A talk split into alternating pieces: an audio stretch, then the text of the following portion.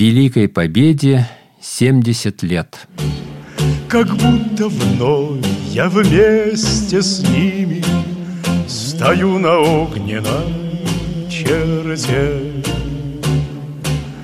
У незнакомого поселка На безымянной высоте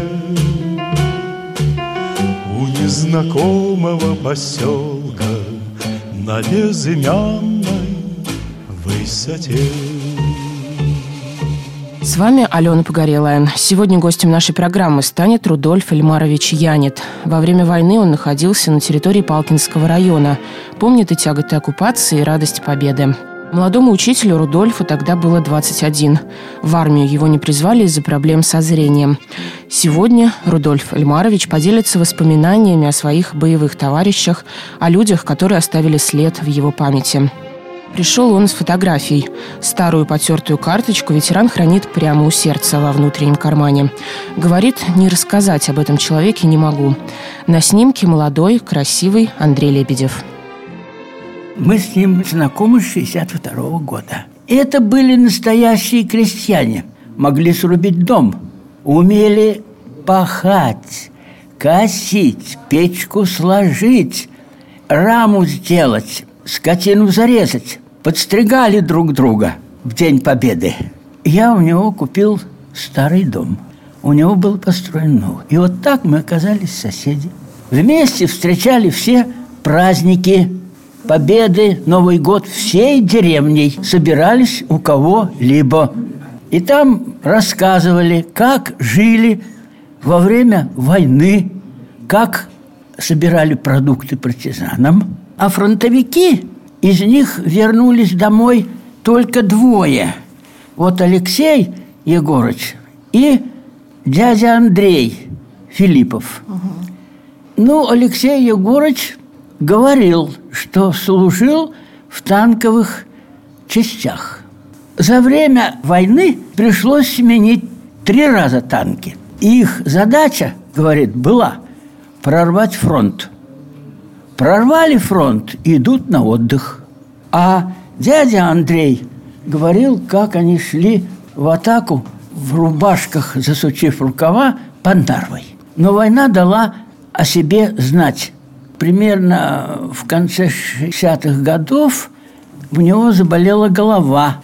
Пришлось делать операцию. Делал операцию врач Салтан, известный хирург, пробивал череп, ну и там откачал, значит. И он уже плохо стал слышать. Ходил со слуховым аппаратом. А, он не говорил, в каком звании и какие у него награды. Я увидел впервые награды в 65 году, когда он стоял в почетном карауле. На правой стороне был орден «Красная звезда», Отечественная война и гвардейский значок – а медали я не помню, какие были. И говорит, я подошел к нему, а он говорит, предложили сказать памятную речь. Я, говорит, не мог.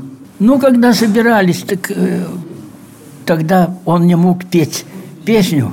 Танкисты шли в жестокий бой. На поле танки грохотали, Солдаты шли в последний бой, А молодого командира. Несли с пробитой головой,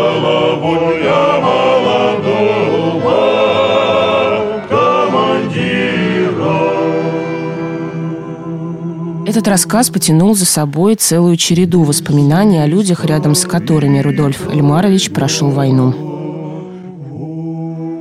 Когда я работал до этого в других школах, в Палкинском районе, была школа Дроздовская, и там рядом жил Ефимов Александр, угу. отчество не помню. Он был охотник, а на фронте Значит, что он проявил себя на фронте? Он не показывал никаких наград, а только показывал, вот, говорит, грамоты, какие я имею по службе, значит, от командования. Наверное, и награды были. И встретился он с американцами. Что мы им могли дать? А у них резинки жевательные. Вот, мы их угощали, подарили звездочки. И вспомнить хочется еще подпольщика Вильгельм Дидрихсон. Он был на станции, связан с подпольем и передавал важные сведения. Его отец немец был, и он хорошо владел немецким языком. Я однажды купил книгу о подполье в Псковском и показал тете своей.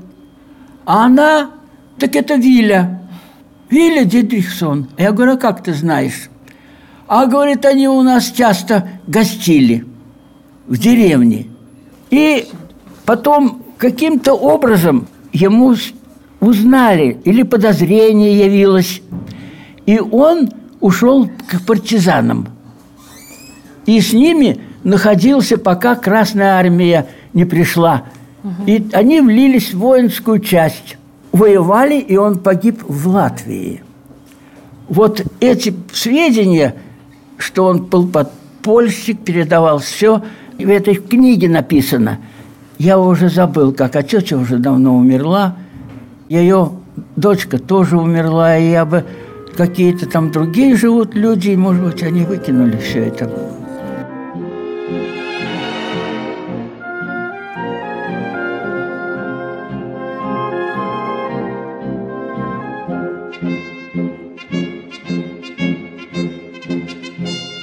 Раньше ходили к родителям, чтобы знать, кто такие родители. Ну, и они рассказывали все. Рассказывали вот в деревне Сухлова, там рядом железная дорога. И они собирали продукты для партизан. И ночью возили. И вот там была бабушка Марина рядом с нами, теща вот э, Алексея, и говорит – Вдруг пришли немцы на постой, а мой Санька, это я ее муж, уехал партизаном. А что вдруг он ночью вернется? Такой страх был. Что скажешь? Ну и потом, в конце концов, им пришлось деревню покинуть, угу. потому что в первый раз партизаны убили одного немца, который немецкого младшего какого-то командира, который ходил к учительнице. И они его ночью убили. И раздели и бросили посередине деревни. И никто ж не знал этого. И вот явился поезд. Выстроили всех от 16 там, до 50 или 60 лет. И пулеметы навели, а там был охранный пост – до железной дороги, а от железной дороги до деревни все полкилометра. Эти солдаты немецкие из поста говорят, это не они убили и расстреливать не дадим. Они были знакомы с этими мужчинами, потому что ходили в деревню менять на махорку, они меняли масло и яйца. И так стояли до целого вечера. И поезд уехал. И после этого еще вот такой случай рассказывала Мария, это жена Алексея, что, говорит, мы рвали траву около железной дороги, в корзины, большие корзины раньше такие, плетеные из еловой дранки были. И вдруг остановился поезд. Высыпали солдаты молодые – они взяли наши корзины и понесли в деревню с нами. Вот так вспоминает. Потом вспоминают, как немцы вступили в деревню. Кур постреляли, велели их щипать. Девчонкам в избу принесли и принесли кусок масла. Одна девушка была игривая, шаловливая, это масло уронила, уронила в перья. Они стали эти перья оттуда из масла кому это вытаскивать. А тут вытащили, на стол положили. Немцы пришли, говорят, намазывайте на хлеб и ешьте. И заставили съесть. Рудольф Ильмарович сейчас живет в деревне Тупицы Псковского района. В Псков приезжает к дочерям, их у него две. А теперь у ветерана есть повод приезжать и к нам, в Дом радио. Говорит, как только вспомни еще что-нибудь интересное, непременно приду. Великой Победе 70 лет. Как будто вновь я вместе с ними Стою на огненной черте У незнакомого поселка На безымянной высоте У незнакомого поселка На безымянной высоте